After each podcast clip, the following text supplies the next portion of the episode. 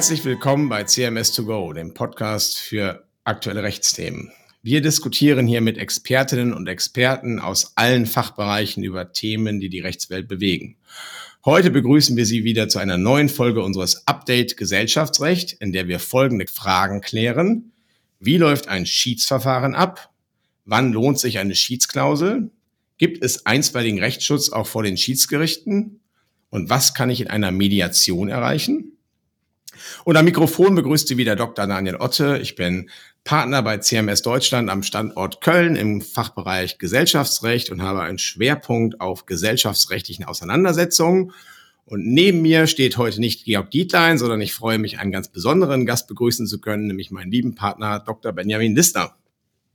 Ja, vielen Dank für die nette Begrüßung. Mein Name ist Benjamin Lissner. Ich bin ebenfalls Partner bei CMS Deutschland im Bereich Dispute Resolution, wie es so schön neudeutsch heißt, und bin unter anderem spezialisiert auf internationale Schiedsverfahren. Und ich glaube, darüber wollen wir heute ein wenig reden. Genau, das ist ganz wichtig. Wir unterscheiden hier zwischen den normalen gesellschaftsrechtlichen Streitigkeiten, wie ich sie hier vor den ordentlichen Gerichten führe, und dem, was die Schiedsgerichte betrifft, weil das doch eine sehr eigene Welt ist. Und deswegen bin ich auch dankbar, dass du, lieber Ben, uns heute die Vorzüge des Schiedsverfahrens ein wenig erläutern wirst. Wir haben ja in der vergangenen Woche über das ordentliche Gerichtsverfahren gesprochen und dabei festgestellt, dass so ein Verfahren vor den deutschen Zivilgerichten ja auch einige Nachteile hat. Zum einen ist es relativ lange, es dauert so circa drei bis fünf Jahre, manchmal auch deutlich länger. Hängt immer davon ab, wie stark die jeweilige Kammer beim Landgericht oder der Senat beim Oberlandesgericht ausgelastet ist und ob es Beweisaufnahmen gibt, Zeugenvernehmungen, Sachverständigengutachten, kann das Ganze sehr in die Länge ziehen. Und einstweilige Verfügungsverfahren hatten wir auch drüber gesprochen, helfen nur bedingt, weil man die bei Zahlungsklagen nämlich gar nicht äh, anstrengen kann. Das geht immer nur, wenn man eine Rechtsposition sichern möchte. Wenn ich also Geld einklagen möchte, dann muss ich immer warten, bis ich einen Tenor habe einen rechtskräftigen Tenor, ein rechtskräftiges Urteil, nicht wahr? Und das kann schon ganz schön lange dauern und dann ist die Frage, ob mein Gegner überhaupt noch zahlen kann und. Ein anderer Nachteil, den man bei ordentlichen Gerichten hat, ist, dass man sich den zuständigen Richter nicht aussuchen kann. Jetzt gehen wir Juristen ja grundsätzlich davon aus, dass wir mit ersten und zweiten Staatsexamen die gesamte Palette des Rechts beherrschen und in allen Rechtsfragen Auskunft erteilen können und Urteile sprechen. Aber da muss man ja mal Realist sein, das trifft ja dann so auch nicht zu, nicht wahr? Man hat sich ja dann doch im Laufe der Zeit auf irgendetwas spezialisiert und das beherrscht man dann und den Rest kann man dann halt eben nicht mehr ganz so gut. Das ist nicht anders als bei Ärzten, die sich ja irgendwann auch spezialisieren. Jetzt gibt's bei den einzelnen Landgerichten und Oberlandesgerichten auch durchaus mal Kammern mit Spezialzuständigkeiten, zum Beispiel für Bausachen oder für Handelssachen. Darüber habe ich letzte Woche auch gesprochen. Aber wenn man Pech hat, dann ist der zuständige Richter noch ganz neu und muss sich noch einarbeiten oder hat vielleicht einen anderen Schwerpunkt, macht mehr Wettbewerbsrecht und weniger Gesellschaftsrecht. Und dann kann das schon mal sein, dass so ein Urteil falsch ist. Entweder im Tenor, also im Ergebnis, oder in der Begründung. Und äh, ich habe das schon einige Male jetzt erlebt in meinen zwölf Jahren als Anwalt, und auch nicht immer, das will ich ja auch sagen, nicht, dass man denkt, der Otto schiebt alles auf die Unfähigkeit der Gerichte. Ich habe das auch schon zu meinen Gunsten erlebt, ne? dass man also denkt, man verliert wahrscheinlich und dann kommt das Urteil und man hat gewonnen und man weiß ehrlich gesagt gar nicht so richtig warum. Auch das gibt's. Naja, also alles immer so ein bisschen zufällig beim äh, Gericht und manchmal denkt man sich dann, ach Mensch, wäre doch schön gewesen, wenn ich das Gericht hätte mir aussuchen können. Und der dritte Nachteil, den man auch bei ordentlichen Gerichten noch hat, das ist die Öffentlichkeit des Gerichtsverfahrens. Das ist jetzt prinzipiell kein Nachteil natürlich, eigentlich eine gute Sache, dass in Deutschland keine Geheimjustiz herrscht, sondern dass jeder Bürger jederzeit in jedes Gericht reinlaufen kann und sich da ein Bild von der Justiz machen kann, wie die so vorgeht. Aber manchmal gibt es ja Fälle, da will man nicht, dass jeder Bürger dazukommt, insbesondere nicht Journalisten. Na, da denke ich jetzt gerade an traditionsreiche deutsche Familienunternehmen, die sich streiten. Das soll ja vorkommen die wollen da nicht so gerne, dass das im Manager-Magazin ausgeschlachtet wird und oder in der Bildzeitung gar und deswegen wollen die dann lieber, dass da nicht jeder Zugriff hat. Das lässt sich aber, wie gesagt, beim Ordnungsgerichtsverfahren kaum verhindern. Und da kommt dann schon mal die Überlegung auf, ob man nicht ein alternatives Verfahren anstrengen könnte. Und dann kommen eben Schiedsverfahren ins Spiel. Lassen sich denn diese Nachteile, die ich gerade beschrieben habe, im Schiedsverfahren vermeiden? Also ich würde sagen, zum größten Teil ja. Es gibt natürlich auch Nachteile von Schiedsverfahren, aber auch sehr, sehr viele Vorteile, warum man ein Schiedsverfahren in Erwägung ziehen kann. Der erste Vorteil ist natürlich, dass man sich die Schiedsrichter in Anführungszeichen aussuchen kann. Das heißt, äh, man kann das Verfahren auf seine Bedürfnisse maßschneidern. Man kann sich Schiedsrichter aussuchen, die sie mit der Materie besonders äh, oder in der Materie besonders erfahren sind. Und das müssen auch nicht mal Juristen sein. Also gerade in hochtechnischen Streitigkeiten kann es durchaus schon mal vorkommen, dass man beispielsweise einen Ingenieur als Schiedsrichter da sitzen hat, wobei in aller Regel der Vorsitzende dann ein Jurist ist, weil er ja auch die prozessualen Feinheiten kennen muss. Ähm, und in der Regel bei einem Dreier-Schiedsgericht, äh, also bei einer Besetzung mit drei Schiedsrichtern, kann jede Partei einen Schiedsrichter benennen und die würden dann in Abstimmungen mit den Parteien einen Vorsitzenden oder eine Vorsitzende auswählen. Ein weiterer Vorteil dieser Vorgehensweise ist, dass man sich Leute suchen kann, die auch genügend Zeit haben, um sich mit dieser Streitigkeit zu befassen. Weil gerade bei den staatlichen Gerichten ist es ja so, wenn man hochkomplexe Verfahren hat, beispielsweise Bauver große Bauverfahren, dass ähm, manche Richter durch die Vielzahl der Fälle, die sie bearbeiten müssen, vielleicht nicht die notwendige Zeit haben, um sich jetzt in der Tiefe mit der Thematik zu befassen. Das ist bei Schiedsgerichten anders, weil äh, gerade bei internationalen Streitigkeiten die Schiedsrichter zum Teil vorher sogar zusagen müssen, dass sie die notwendige Zeit für diesen Streit aufbringen. Ein weiterer Vorteil des Schiedsverfahrens, manche sehen es auch als Nachteil, ist, dass es äh, nur diese eine Instanz gibt. Das heißt, man hat jetzt keine Berufung gegen ein Schiedsurteil, sondern man hat diesen einen Versuch, eine Streitigkeit beizulegen. Man kann dann später den Schiedsspruch angreifen, wenn bestimmte prozessuale Grundsätze verletzt worden sind. Aber in der Sache selbst kann die Entscheidung in aller Regel nicht mehr angegriffen werden, was natürlich der Verfahrensdauer zugutekommt, so dass wir sagen, dass wir bei einer durchschnittlich schwierigen Streitigkeit normalerweise von einem Zeitraum von etwa 12 bis 18 Monaten ausgehen, bis wir eine endgültige Entscheidung haben. Das kann natürlich bei komplexen Verfahren sehr viel länger dauern. Und dann hattest du ja eben schon angesprochen, einer der Hauptvorteile ist die Vertraulichkeit des Schiedsverfahrens. In manchen Schiedsordnungen ist das bereits vorgesehen, in anderen ist es aber üblich, dass man es jedenfalls zwischen den Parteien vereinbart. Und gerade auch in Sachverhalten, wo es um internes Know-how des Unternehmens geht oder beispielsweise auch um Patente, möchte man die ja nicht gegenüber der Öffentlichkeit, Schrägstrich, den Konkurrenten offenlegen.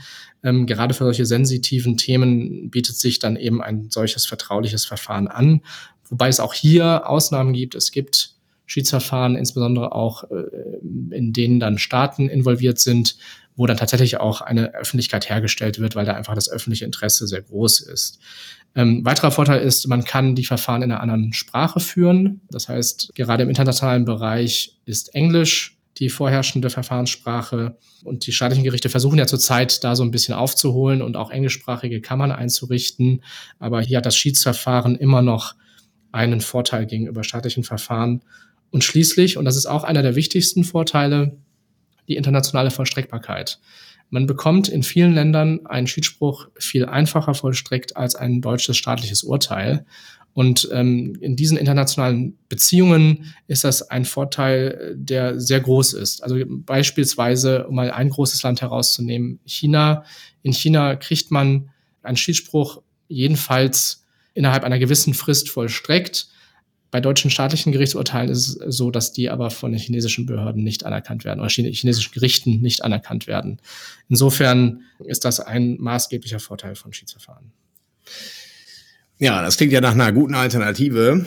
Ich denke, gerade die, die Auswahl der Schiedsrichter ist, ist ein Thema, was äh, hier im Gesellschaftsrecht uns häufig beschäftigt, dass jede Partei einen Schiedsrichter benennen kann die sie dann eben für besonders fähig hält, die sich dann wieder auf den Vorsitzenden verständigen und dann sitzt man dann, das habe ich auch schon mal erlebt, in einem Schiedsverfahren, das ich mal geführt habe, mit einem Schiedsgericht da, das wirklich tief in der Materie drin ist, das sich da eingearbeitet hat dass sich mit der Sache beschäftigt hat und auch dann fundierte Meinungen da bildet und man leider, muss man sagen, bei ordentlichen Gerichten schon ganz andere Dinge erlebt.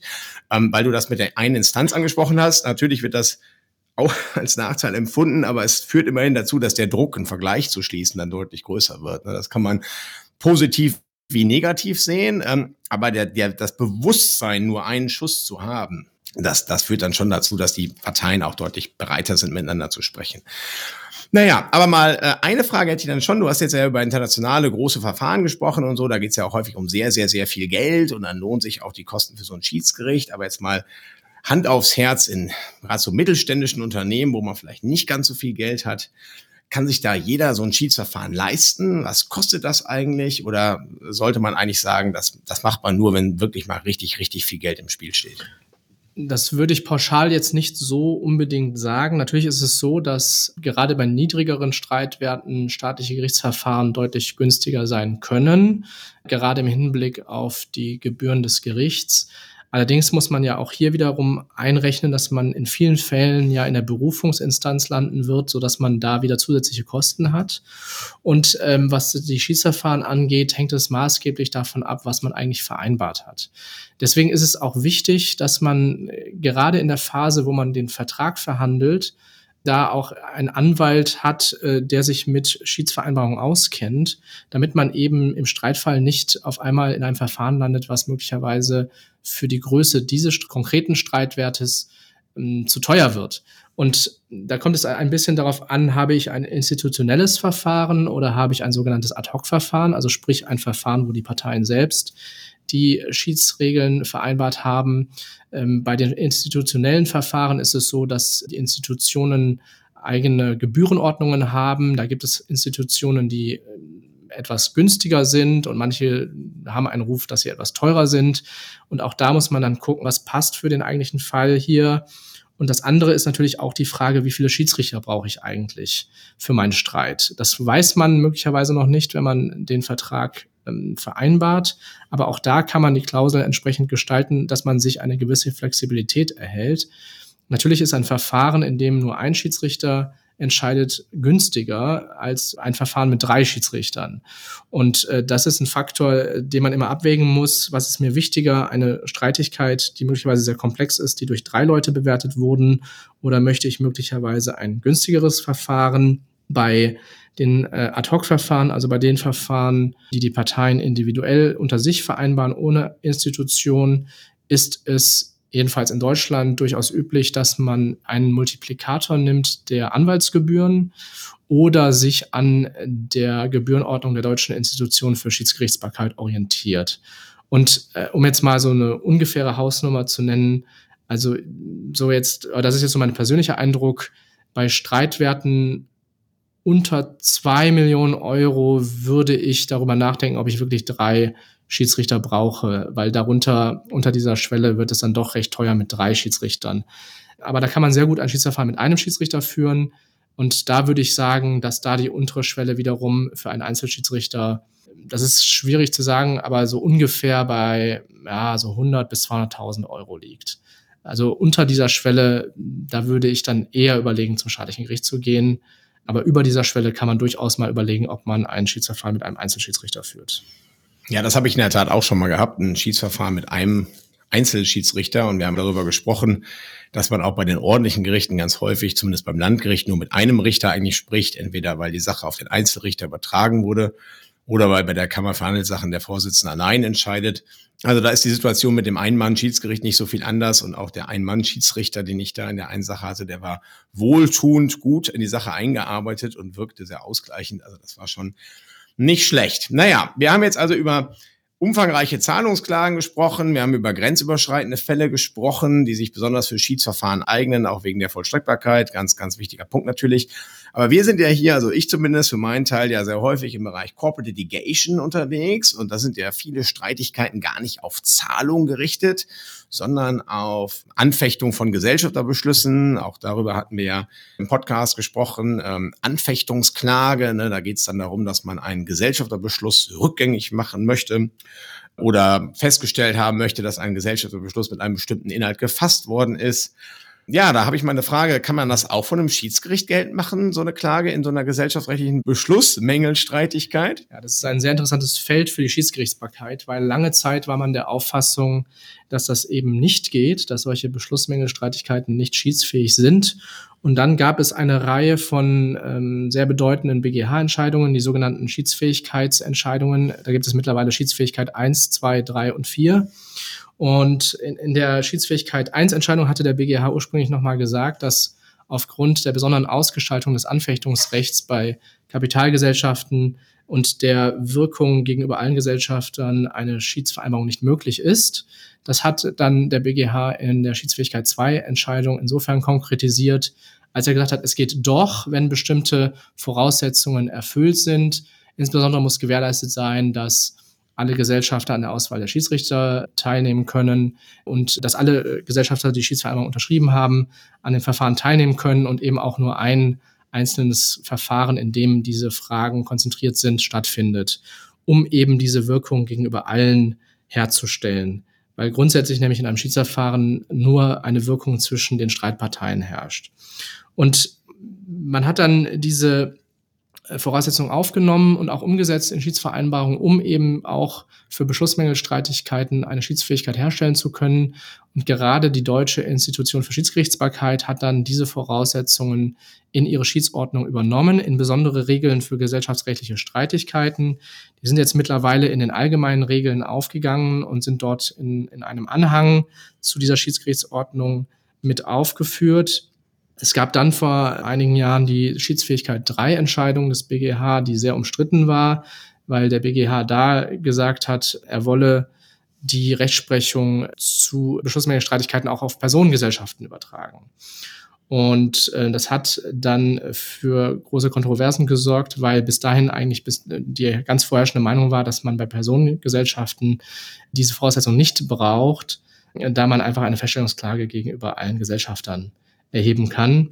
Und äh, das hat dann der BGH zum Anlass genommen, jetzt vor kurzem die Schiedsfähigkeit 4 Entscheidung zu erlassen und hat da auch diese Kritik aufgenommen und hat dann nochmal klargestellt, dass er die Anforderungen an äh, Schiedsvereinbarungen für Beschlussmängelstreitigkeiten nur für solche Personengesellschaften sieht, bei denen in der Schiedsvereinbarung geregelt ist, dass solche Beschlussmängelstreitigkeiten gegen die Gesellschaft selbst und nicht gegen alle Gesellschafter geführt werden müssen. Ja, das ist ein extrem wichtiger Punkt und ein sehr wichtiges Urteil gewesen. Ähm, denn in der Tat, dass also die Anforderungen, die der BGH an die Beschlussmängelstreitigkeit in der GmbH, ne, wo wir die Klage ja immer gegen die GmbH selbst richten und das Urteil dann aber gegen alle Gesellschafter gilt, dass das auch in der Personengesellschaft gelten soll, wo ich sowieso alle Gesellschafter verklage, das war wirklich eigentlich ziemlicher Quatsch vom BGH.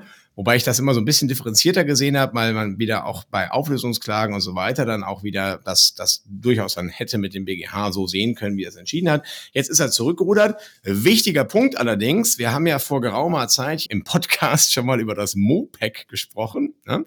Und nach dem MOPEC führen wir jetzt ja auch für die Person Handelsgesellschaften, also für die OHG und für die KG, das Anfechtungsregime ein. Auch da werden wir in Zukunft die Gesellschaft verklagen.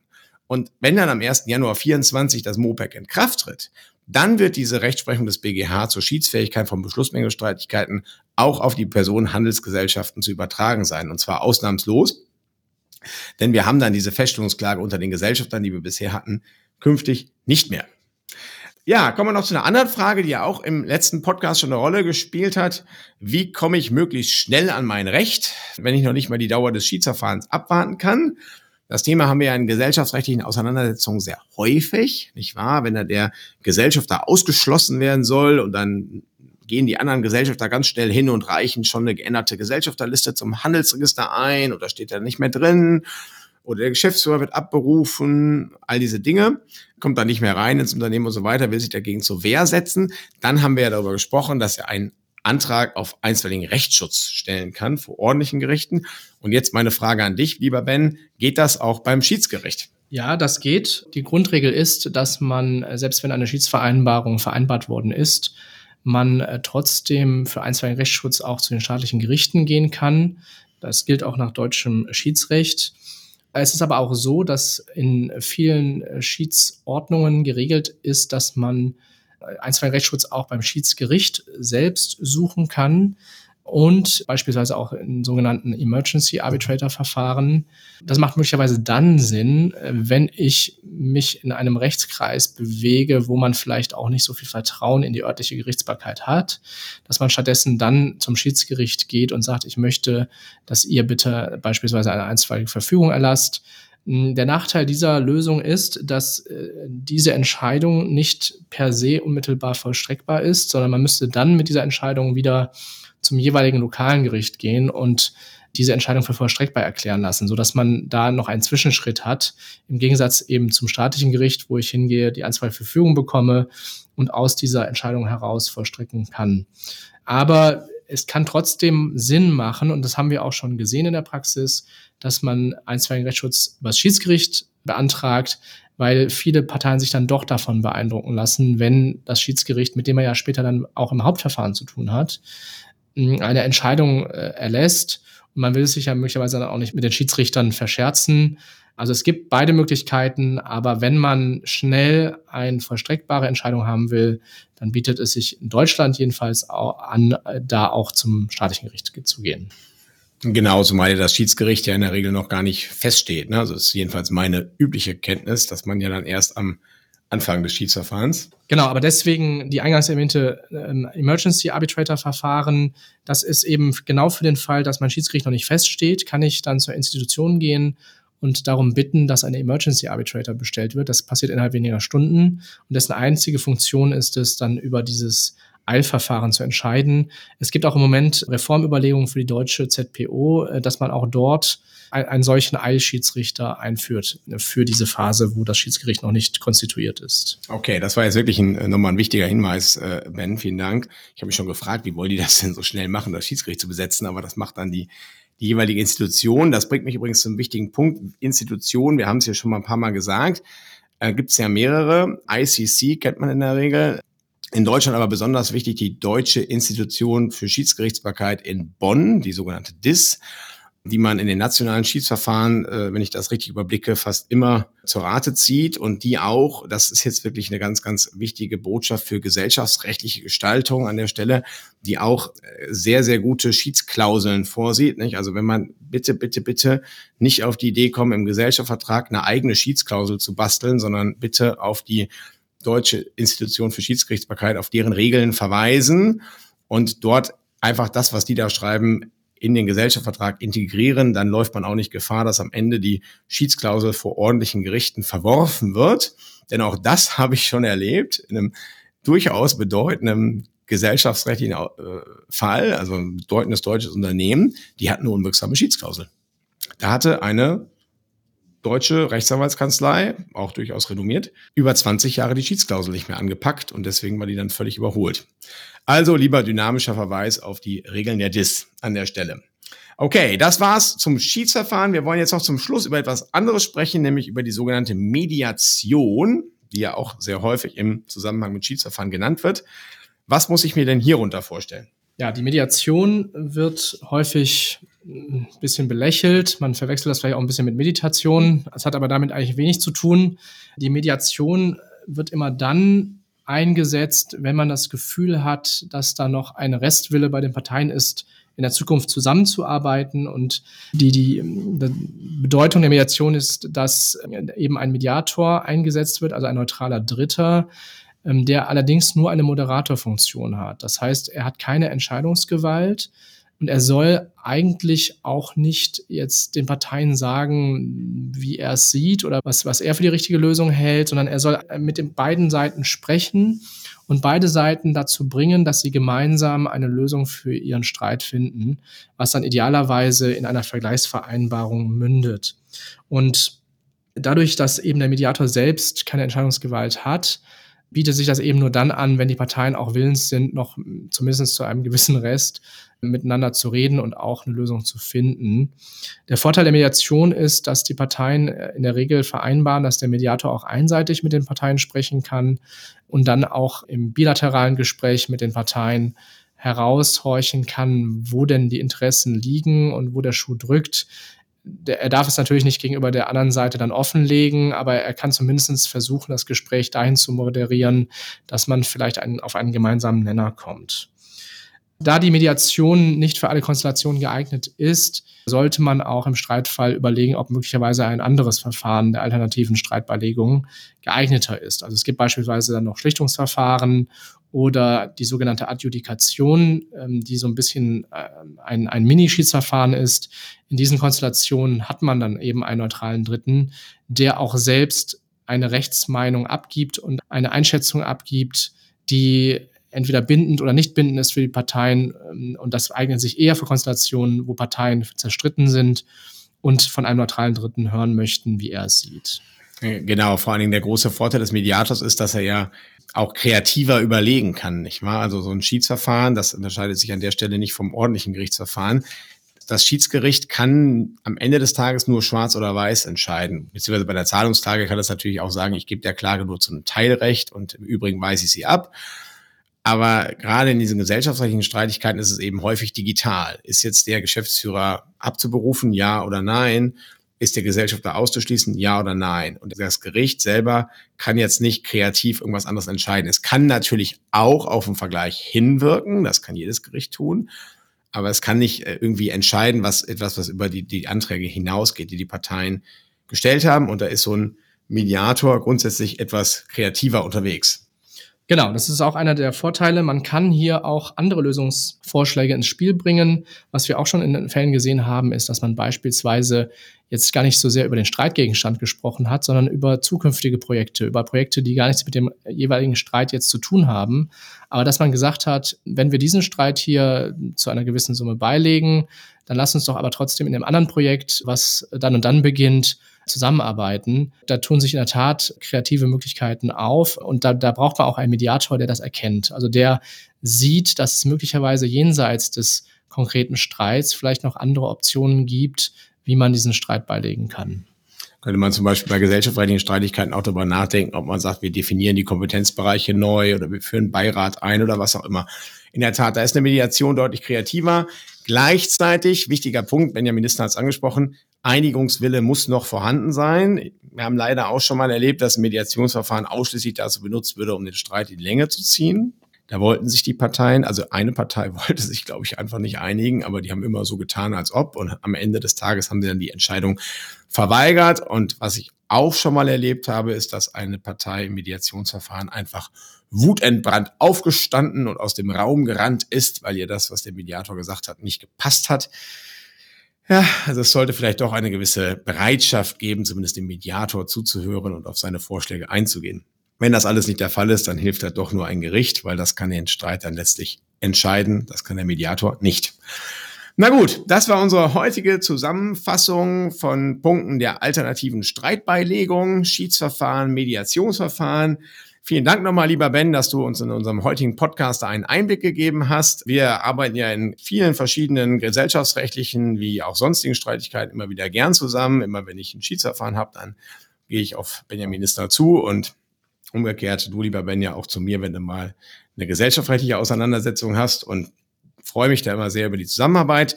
Danke allen, die heute zugehört haben, fürs Mithören und sag auf Wiedersehen. Bis zum nächsten Podcast. Auch von meiner Seite herzlichen Dank und herzlichen Dank fürs Zuhören.